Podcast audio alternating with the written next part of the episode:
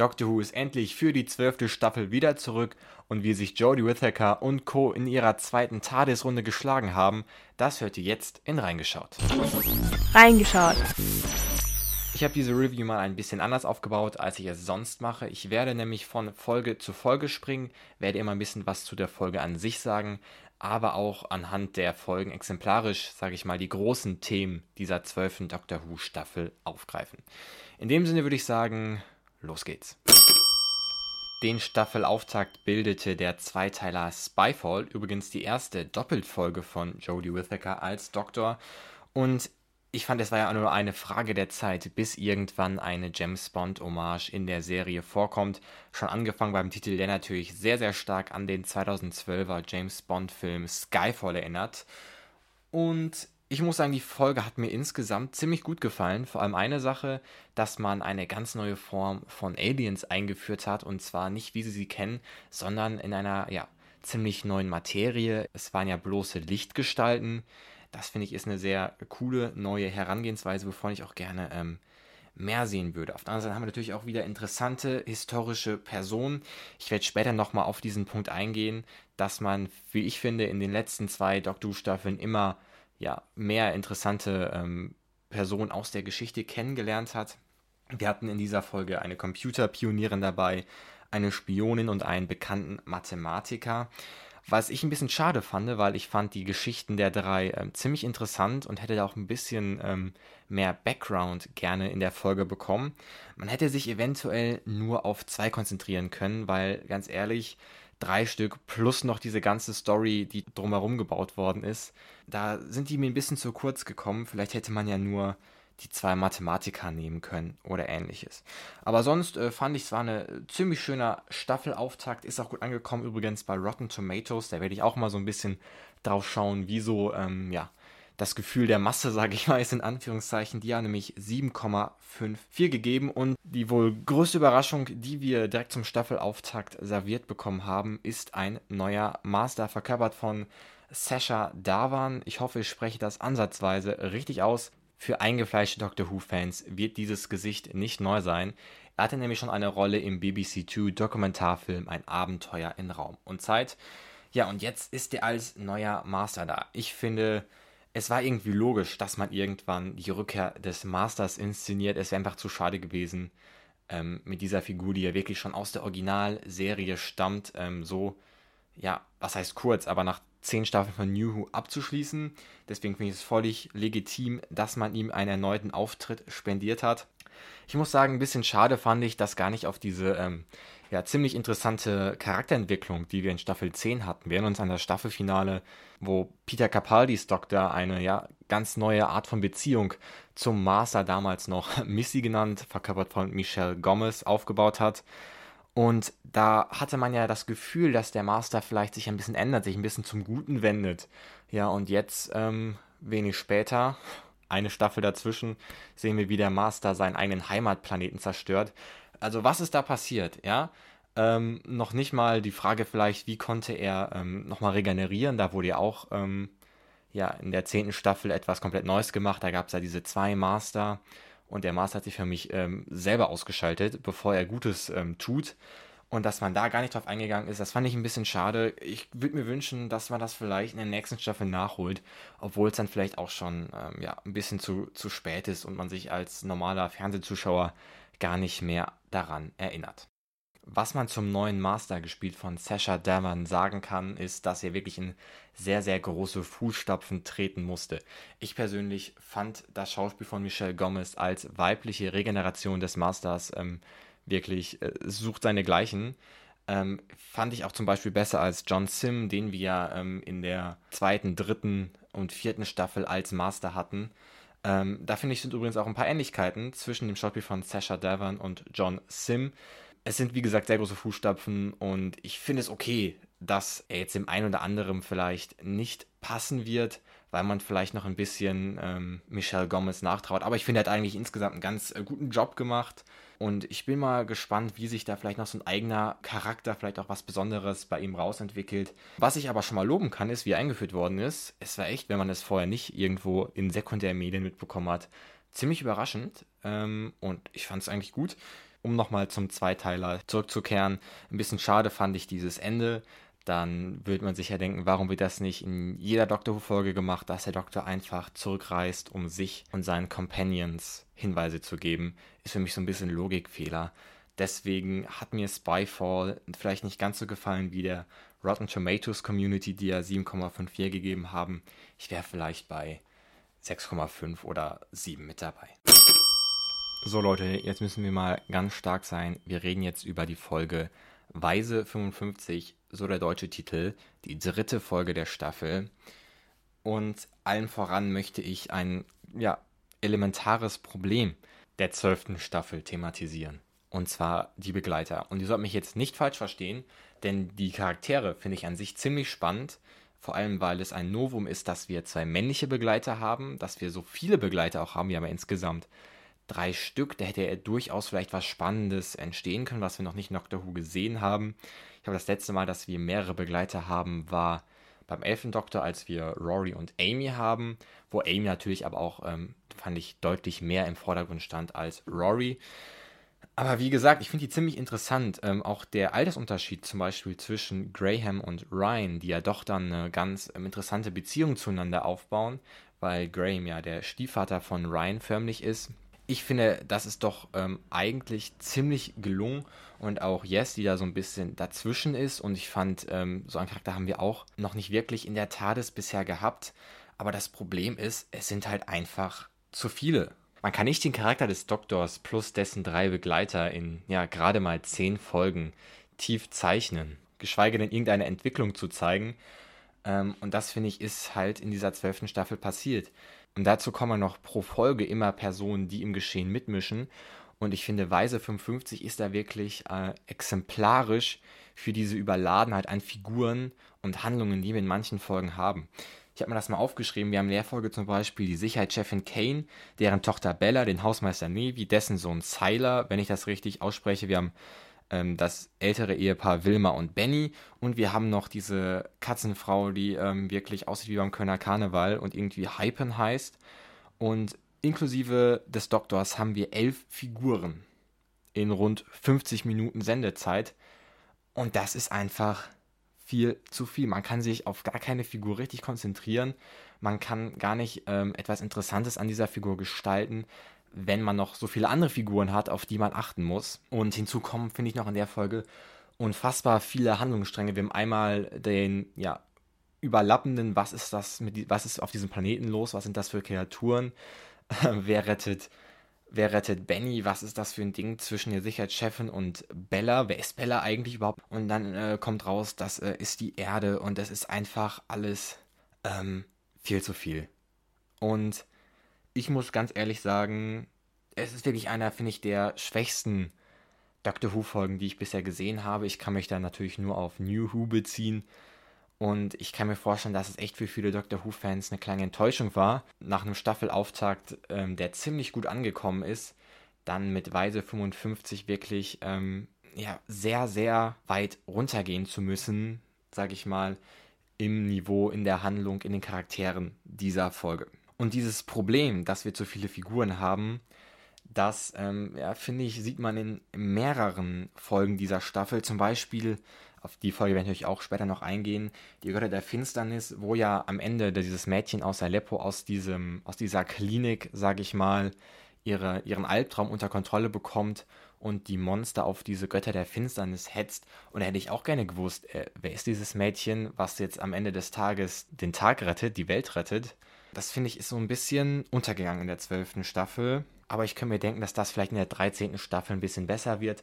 Gerüchten zufolge, ich bin jetzt da nicht so ultimativ im Game drin, weil ich mich nicht selber spoilern möchte, werden wir ja uns von zwei dieser drei Begleiter verabschieden müssen. Und vielleicht ähm, geht dann, sage ich mal, die Rechnung auf und die Dynamik in der TARDIS wird ein bisschen besser. Die vierte Folge der zwölften Staffel trägt den deutschen Titel Unter Strom. Und ich hatte das Gefühl, das war eine sehr, sehr klassische Doctor Who-Folge, wie wir sie schon oft zum Beispiel in der dritten, vierten oder zweiten Staffel gesehen haben. Primär geht es in der Folge um den Wettstreit zwischen Tesla und Edison. Und das wollte ich nochmal ganz kurz anmerken, ist sowas, was ich wirklich der ähm, 11. und 12. Staffel Doctor Who zugute halten muss, dass man sich wirklich historische Persönlichkeiten rausgesucht hat, deren Bekanntheit, sage ich mal, eher so ja, in der zweiten Liga spielt, die ich zum Beispiel nur mit ganz, ganz wenig Schulwissen kannte. Aber durch Doctor Who hat man da noch ein bisschen mehr Informationen bekommen. Ich erinnere mich zum Beispiel auch an die Folge Rosa Parks aus der 11. Staffel, wo ich auch nicht so viel drüber wusste, aber das so interessant fand, dass ich mich tatsächlich, ähm, nachdem ich diese Folge gesehen hatte, nochmal ein bisschen über sie und ihr Leben informiert habe. Und da bin ich Dr. Who echt dankbar, dass die so eine Art, ich würde vielleicht so weit gehen und sagen, eine Art Bildungsauftrag erfüllen. Gerade wenn das äh, von Familien geschaut wird, glaube ich, ist das ähm, ziemlich lehrreich. Ein ähm, weiteres Beispiel ist zum Beispiel Madame Pompadour, ich hoffe, ich spreche das richtig aus, aus der zweiten Staffel, ähm, ich glaube, das Mädchen hinter dem Kamin heißt die Folge auf Deutsch, wo auch eine ähm, ja, historische Persönlichkeit, die jetzt nicht so bekannt ist, behandelt worden ist. Und das finde ich ähm, einfach großartig, dass man das auch in der zwölften Staffel so fortsetzt. Und ja, die Folge an sich fand ich eigentlich ziemlich gut. Zählt auf jeden Fall zu der oberen Hälfte, sage ich mal, der zwölften Staffel. Also ist auf jeden Fall ein rundes Ding geworden, diese Folge. Und äh, diese Art von Folgen würde ich auch gerne in der 13. Staffel sehen. Also ich kann eigentlich nichts groß an dieser Folge aussetzen. Gut gemacht und ein sehr spannender historischer Hintergrund gewählt. Weiter geht's mit der fünften Folge im Taumel der Zeit.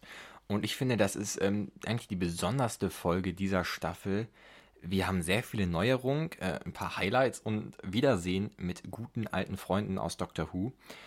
Anfangen möchte ich aber mit Joe Martin als eine weitere Regeneration des Doktors. Ich war ziemlich überrascht, als ich die Folge geschaut habe. Ich glaube, die wenigsten haben damit gerechnet. Und auf der einen Seite fände ich es irgendwie interessant, wenn man es aber richtig angestellt hätte.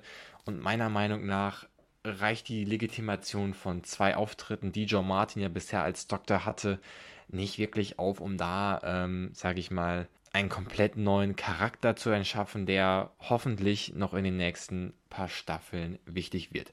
Joe Martin als Doktor, muss ich sagen, könnte ich mir aber echt gut vorstellen. Ich würde mal sagen, die Doctor Who-Vibes sind äh, ziemlich gut rübergekommen bei ihr. Also ihr Schauspiel, aber auch ihr Outfit, was sie da bekommen hat, passt sehr zum Doktor.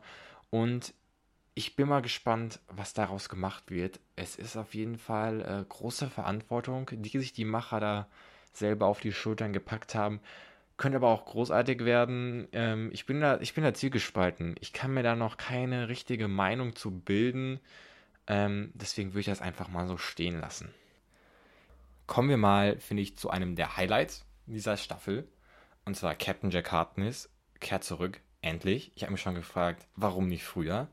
Aber es wurde endlich gemacht und äh, ja, kann ich nur gutheißen, diese Entscheidung. Er hatte zwar etwas einen kürzeren Auftritt, aber hey, besser als nichts. Da gibt es Daumen hoch. Auch die Yudun oder wie sie ausgesprochen werden, kehren zurück. Warum nicht? Ähm, das fand ich sogar noch ein bisschen spannender als damals in der dritten Staffel. Ähm, dafür gibt es auch Daumen hoch. Was ich auch interessant finde, ist, dass man den Doktor das erste Mal richtig ratlos gesehen hat. Ja, bildlich konnte man das auch sehen am Anfang der Folge, wo das Team wirklich auf diesen Treppen sitzt und der Doktor sie belehrt und am Ende der Folge, wo der Doktor auf den Treppen sitzt und das Team sie aufmuntert, fand ich ziemlich interessant. Auch bei Rotten Tomatoes gab es 8,25 Punkte von 10. Ähm, dem würde ich zustimmen. Es war eine gute Folge, die ein bisschen Fragezeichen äh, zurückgelassen hat. Aber das ist ja irgendwie, finde ich, auch das Schöne an so Serien, wenn man weiß, jetzt kommt was Großes auf uns zu. Kommen wir zur sechsten Folge. Praxos ist der deutsche Name dazu. Und da muss ich ähm, sagen, mich ein bisschen zwiegespalten, denn auf der einen Seite finde ich diese Grundidee eigentlich ganz spannend, weil das Außerirdische die Erde irgendwie als Versuchslabor benutzen, ähm, hat man so auch noch nicht gesehen, finde ich. Und das finde ich ist ziemlich kreativ.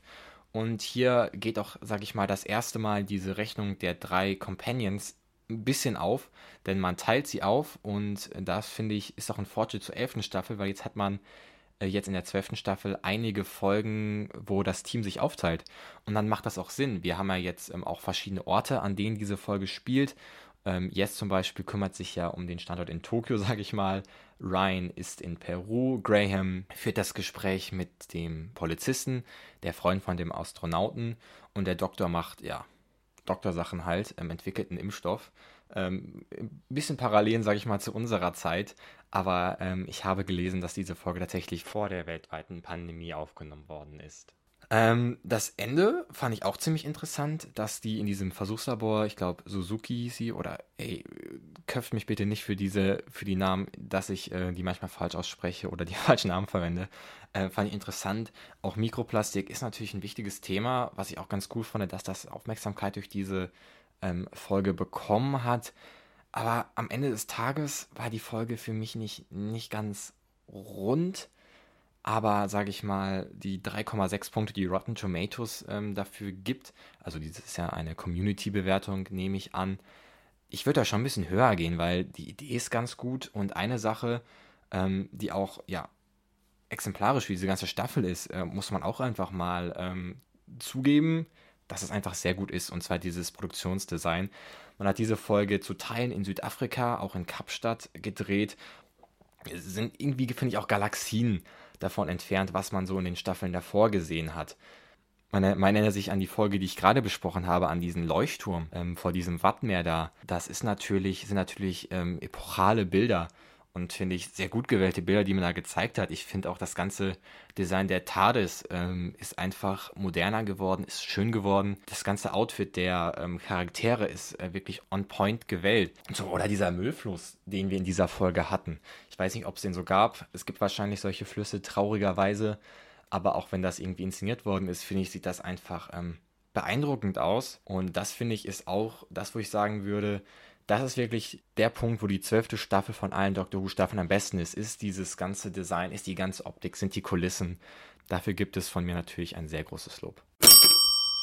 Nachdem wir gerade in der Folge in Praxis, ja, die realen Probleme unserer Welt vor Augen geführt bekommen haben, gehen wir nun zurück auf Probleme, die wir vielleicht nur im Schlaf haben. Es geht nämlich um Albträume. Und dazu kann ich gar nicht so viel sagen zu dieser Folge. Ich finde, die Story ist ziemlich solide. Die Gegner sind auch ganz gut skizziert. Es ist eine ganz interessante Idee. Ähm, vielleicht ein bisschen zu wenig Zeit da rein investiert. Vielleicht hätte man diese Geschichte von Yes, die an sich auch ganz nett gemacht ist, hätte man vielleicht rauslassen können. Vielleicht hätte man da ja ähm, so eine Mini-Episode machen können, wie Steven Moffat die zu seinen Zeiten gemacht hat. Wie gesagt, ich kann zu der Folge nicht viel sagen. Die finale Idee war nett, obwohl ich auch vielleicht ein bisschen mehr über dieses Mädchen, was dann diese Monster kontrolliert, erfahren hätte. Hat 6,64 Punkte von Rotten Tomatoes bekommen. Ich würde sie vielleicht auch ein bisschen höher ansetzen oder so bleiben. Wie gesagt, eine gute, solide Folge Doctor Who. Es spukt in Folge 8, genauer gesagt spukt es in der Villa Diodetti. Und ich muss sagen, das ist, glaube ich, meine Lieblingsfolge dieser Staffel. Auf der einen Seite haben wir wieder eine historische Person, die ich zum Beispiel gar nicht kannte und, und wie ich auch nur wiedermals darauf verweisen kann, äh, wie großartig ich es finde, dass diese ähm, ja, geschichtlich relevanten Persönlichkeiten, die wir vielleicht nicht alle aus der Schule kennen oder aus dem Fernsehen kennen, Aufmerksamkeit bekommen. In dem Fall ist es Mary Shelley, die Autorin vom bekannten Buch Frankenstein. Und ich meine, die Cybermen sind zurück. Es sind, ähm, finde ich, sehr coole Gegner. Vielleicht sogar noch cooler gemacht, indem man so einen halb konvertierten Cyberman haben. Die ganze Story ist irgendwie spannend, kurzweilig, spannendes Ende, was er den Auftakt für das ähm, Finale bildet. Und es ist so eine schöne Mischung aus History und Horror, finde ich. So könnte man es beschreiben. Rotten Tomatoes gibt 7,9. Bin ich voll dabei. Ich würde auch die 8 Punkte geben. Und übrigens ein kleiner ähm, Fun Fact an der Seite: Lord Byron, der in der Folge auftaucht, ist der Vater von Ada Lovelace, wenn ich die richtig ausspreche, die wir schon im ersten äh, Zweiteiler dieser Staffel in Spyfall als Mathematikerin gesehen haben, wenn ich mich nicht irre. Das heißt, der Doktor trifft auf Vater und Tochter in dieser Staffel. Weiter geht es mit dem Finale der zwölften Staffel, bestehend aus den beiden Folgen Aufstieg der Cyberman und Die zeitlosen Kinder. Und ich muss sagen, ich war ziemlich gespannt auf diese Folge, vor allem nachdem in der achten Folge ja gegen Ende ja stark auf diese Cyber Wars und auf das Finale angespielt worden ist, ein bisschen angeteased worden ist. Das hat mir doch sehr gut gefallen, denn ich finde diese Situation, dass es nur noch sieben Menschen auf dieser Welt gibt, ziemlich interessant. Und auch diese ganze postapokalyptische Atmosphäre, die dort geschaffen worden ist, fand ich ähm, einfach handwerklich sehr gut gemacht. Außerdem finde ich auch die Story ganz cool, dass diese letzten sieben Menschen zu einem Portal möchten, was so ein bisschen Gerücht ist, um sich vor den Cybermen zu retten. Okay, wir hätten keine Cyberdrohnen gebraucht und diese ja, letzten sieben Menschen waren auch irgendwie nur Beiwerk, also ähm, da wollte man keinen Fokus drauf legen, was ich auch verstehen kann, weil wie schon erwähnt, haben wir ja mit ähm, drei Begleitern genug Leute, die einen Fokus brauchen. Und dann gab es ja noch diese Einspieler, nenne ich sie jetzt mal, die ähm, von diesem Jungen, der auf der Straße gefunden wird, adoptiert wird und der zum Police Officer wird. Das finde ich auch ziemlich interessant, weil ich wusste damit gar nichts anzufangen. Ich dachte dann irgendwann, ja, das ist wahrscheinlich die Geschichte von diesem ähm, halb konvertierten Cyberman. Oder hat es doch irgendwas mit dem Doktor zu tun? Wer ist diese Person? Ich fand auch ziemlich cool, dass man dann ziemlich starke Gegensätze in dieser Folge gehabt hat. Man hat einmal diese postapokalyptische Welt, wo der Doktor und das Team diese Menschen retten wollen. Auf der anderen Seite haben wir wirklich diese wunderschöne grüne Idylle. Ich feiere solche Landschaften ja sowieso. Und ja, schon über mich. Ich weiß jetzt nicht, ob das Irland, Schottland, England oder wo auch immer gedreht worden ist. Das fand ich sehr schön. Und auch dieser Clou, dass das Portal am Ende des Tages nach Gallifrey führt, kam für mich ziemlich überraschend, ähm, hat mir sehr gefallen. Auch, dass man das Team wieder so aufgeteilt hat, ähm, dass ähm, jeder im Team ungefähr seine Aufgaben hatten, fand ich gut. Ja, war eine schöne Folge, hat mir gut gefallen. Hatte jetzt nicht so ähm, ein Final-Feeling, wo man sagt, oh, jetzt wird irgendwas thematisiert, was vielleicht ähm, die Staffel oder die Serie grundlegend ändern kann, sondern es war einfach, ja, kurzweilig. Für mich nicht der beste Finalauftakt, den wir jemals gesehen haben, aber auf jeden Fall keine schlechte Folge Doctor Who, würde ich sagen. Ein bisschen kontroverser fand ich dann doch den zweiten Teil. Die zeitlosen Kinder und, und, was ich so aus dem Netz mitbekommen habe, wurde diese Folge nicht sehr gut bei den Fans aufgefasst. Bei Rotten Tomatoes gab es eine Bewertung von 6,33, ein Punkt schlechter übrigens als der erste Teil des Finales. Und ich bin ganz ehrlich, ich weiß gar nicht genau, was man zum Finale sagen kann. Ich werde mich jetzt aber mal auf ein paar Aspekte konzentrieren. Ich denke mal, das Interessanteste, was wir in diesem Finale präsentiert bekommen haben, ist der Ursprung von Gallifrey. Man hat gesagt, der Doktor sei aus einem anderen Universum oder anderer Dimension oder wie auch immer ähm, in dieses Universum gekommen durch ein mysteriöses Portal und aufgrund des Doktors wurde das Volk Gallifrey gegründet. Das finde ich kann man auf jeden Fall machen, weil ich fand, Gallifrey war in den anderen Staffeln ein äh, Mythos, den man aber, sag ich mal, immer mehr mit einbezogen hat in die Handlungen, sodass dieser Mythos langsam verloren gegangen ist. Und für mich ist einfach ein logischer Schritt, dass man sagt, okay, wir möchten wieder so einen Mythos von der Herkunft des Doktors herstellen, wie wir das schon vorher hatten. Dann gehen wir einfach eine Stufe höher. Sprich, wir teasen etwas an, was man noch überhaupt gar nicht gesehen hat, so eine ganz andere Dimension, wo es anscheinend mehr Menschen, mehr Personen wie den Doktor gibt. Und das finde ich vollkommen legitim, kann man machen. Und man muss auch ganz ehrlich sagen, die elfte Staffel hat ja in ihrem Finale überhaupt nichts gewagt und es gab überhaupt keine spannende Rahmenhandlung. Und das hat man jetzt in der zwölften vielleicht durch dieses Anteasen dieser neuen Dimension gemacht und hat, sag ich mal, ganz viele ähm, Türen erschaffen, durch die man dann in der nächsten, in der 13. Staffel schreiten kann. Das an sich finde ich gar nicht so schlecht. Den Rest des Finales, muss ich sagen, finde ich eigentlich gar nicht so spektakulär. Ähm, es gibt vielleicht ein paar Sachen, die mir nicht so gefallen. Zum Beispiel wird gar nicht begründet, warum der Master auf einmal seinen ganzen Heimatplaneten in Schutt und Asche liegt. Gerade da wir ihn ja in seinem letzten Auftreten in einer anderen Staffel, in der zehnten Staffel, als ja besseren Menschen ähm, als jemals zuvor gesehen haben. Und auf einmal kommt er um die Ecke und zerstört er komplett Gallifrey. Warum hat er das gemacht? Aber auch vor allem die Frage, wie hat er das bitte schon gemacht? Ich meine, ein Time gegen ganz viele andere ähm, ist eigentlich ein unfairer Kampf. Und da ist mir einfach zu wenig drauf eingegangen worden. Naja, der Rest der Story ist ganz nett gemacht. Diese Cyberman Time Lord äh, kann man machen. Und dass sich dann der Torwächter, sage ich mal, für alle anderen opfert, ein bisschen vorhersehbar war es schon. Aber ich finde mal, es war ein solides Ende. Abschließend kann ich zum Finale sagen, es hat mir mehr gefallen, weil man mehr das Gefühl hatte, dass Doctor Who wieder eine Rahmenhandlung bekommt. Und ich fand es auf jeden Fall besser als das Finale der elften Staffel. Und deswegen würde ich sagen, zählt das Finale, auch wenn es äh, jetzt viele Fans erzürnen wird, dass ich das sage, zählt das Finale schon zu den besseren Folgen dieser zwölften Staffel. Und ganz ehrlich, das Ende, wo der Doktor ja ähm, in ein Hochsicherheitsgefängnis teleportiert wird, das fand ich auch ziemlich interessant und äh, bin auch ziemlich neugierig auf das Neujahr-Special, was ich mir noch nicht angeguckt habe. Ich weiß, wir haben schon lange 2021, aber ich warte da noch ein bisschen. Kommen wir zum Fazit. Was kann man nun über die zwölfte Staffel der BBC-Kultserie sagen? Ich finde, eins muss man vorwegnehmen, wir reden hier über Doctor Who. Für mich eine Serie, die in der Champions League der Serien spielt. Ist ein bisschen, als würde man ein paar schlechte Spiele des FC Bayerns kritisieren.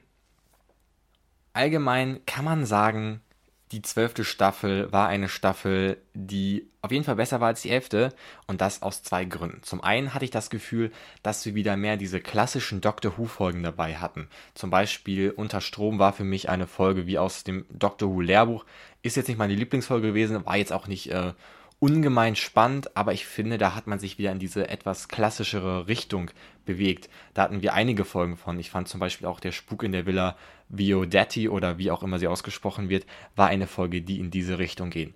Auf der anderen Seite haben wir eine größere Rahmenhandlung, zum Beispiel mit diesem ähm, halb konvertierten Cyberman und da an dieser Stelle würde ich noch gerne anmerken, finde ich es unglaublich schade, wie schnell man den abgefrühstückt hat. Man hat den aufgebaut und ich fand den, es war echt eigentlich eine ganz coole Idee, ich fand den ziemlich interessant.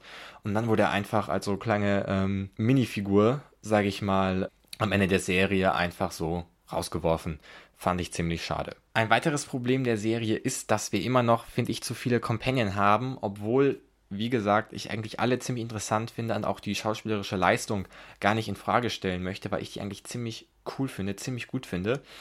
Man hat es jetzt ein bisschen gelernt in dieser Staffel, dass man die oft aufgeteilt hat und ich verstehe auch eigentlich nicht, warum man nicht einfach mal Folgen gemacht hat, wo der Doktor nur mit einem seiner Begleiter unterwegs ist. Das hätte man ja ganz einfach machen können. Man hätte einfach sagen können, ja, Graham und Ryan können nicht dabei sein. Diese Folge nur der Doktor und zum Beispiel Yes. Ähm, fände ich, hätte der Serie keinen Abbruch getan. Im Gegenteil, ich glaube, dann hätte man sich viel mehr auf die Begleiter an sich konzentrieren können, auf deren Charakter, aber auch vor allem auf die Figuren, die sonst noch in den Episoden dazugekommen sind, dann hätte man deren Geschichte ein bisschen mehr ausarbeiten können, weil ich finde, die sind diese Staffel total zu kurz gekommen. Um aber hier nicht in eine ähm, komplette Schwarzmalerei zu verfallen, würde ich auch mal hervorheben, was mir sehr, sehr gut gefallen hat. Und das ist, und ich habe es ja schon mal erwähnt, dieses unfassbare hochwertige Produktionsdesign, was wir in der 13. Staffel haben. Also die Drehorte, die Kostüme, ist alles on point. Da kann auch jeder, der mit der zwölften Staffel jetzt nicht so warm geworden ist, ähm, nicht groß was gegen sagen, weil es ist schon ziemlich offensichtlich, dass da einfach ein guter Job gemacht worden ist. Insgesamt würde ich sagen, wir haben eine deutlich bessere Staffel als die Vorgängerstaffel, die elfte Staffel. Man hat unter anderem auch ein paar ähm, Nettigkeiten für Fans eingebaut, sage ich mal. Captain Jack Harkness ist zurückgekommen, die Jadoon sind vorbeigekommen und wir haben einen neuen Doktor ähm, wo ich aber nicht weiß, wo das hinführen soll und wie notwendig das war. Aber wie gesagt, wir haben eine Besserung und ich könnte mir vorstellen, wenn wir jetzt in der 13. Staffel das gleiche Maß an Besserung erfahren, was wir von der 11. zu 12. erfahren haben, dann bin ich guter Dinge, dass Doctor Who wieder zu seinem Status quo zurückkehrt. Und noch eine positive Sache, die ich anmerken möchte, äh, großartig, welche hist historisch relevanten Personen hier wieder ausgewählt worden sind, dass man da doch in die Richtung geht, ähm, wir möchten nicht nur eine tolle Science-Fiction-Show machen, sondern auch äh, wertvolles Wissen vermitteln. Das gibt von mir auch einen Daumen nach oben. Ich bin gespannt, was uns im Neujahrs-Special so erwartet. Eine Sache vielleicht noch ganz am Ende. Während meiner Recherchen habe ich sehr oft mitbekommen, dass die Staffel doch sehr stark negativ aufgenommen worden ist. Und ja, es gab schwache Folgen von Weise 55, muss ich glaube ich gar nicht anfangen zu reden. Das war auf jeden Fall ein absoluter Tiefpunkt der letzten paar Doctor Who-Jahre, fand ich. Aber dass jetzt Leute sagen, Doctor Who sei tot, beziehungsweise Jodie Whittaker und der neue Showrunner hätten die Serie ähm, nicht mehr schaubar gemacht, finde ich ein bisschen Quatsch. War ganz ehrlich eine Serie, die äh, fast 60 Jahre lang über die Fernsehbildschirme läuft und die 13 Schauspieler in ihrer Hauptrolle hatte und eine ungemein treue Fanbase hat. Die lässt sich keineswegs aufgrund von ein, zwei schwächeren Staffeln ähm, beeinflussen oder gar in die Knie zwingen. Die zwölfte Staffel Doctor Who gibt es auf DVD, Blu-ray, Mediabook und ich glaube auch als Steelbook von Polyband. Guckt euch das auf jeden Fall an. Ich habe auch so eins, ist auch ein spannendes Booklet dabei. Vielen, vielen Dank fürs Zuhören und wenn ihr jetzt noch mehr über Doctor Who erfahren wollt, dann empfehle ich euch die 7 Fakten Folge hier auf dem Reingeschaut Kanal. Bis dahin, ciao.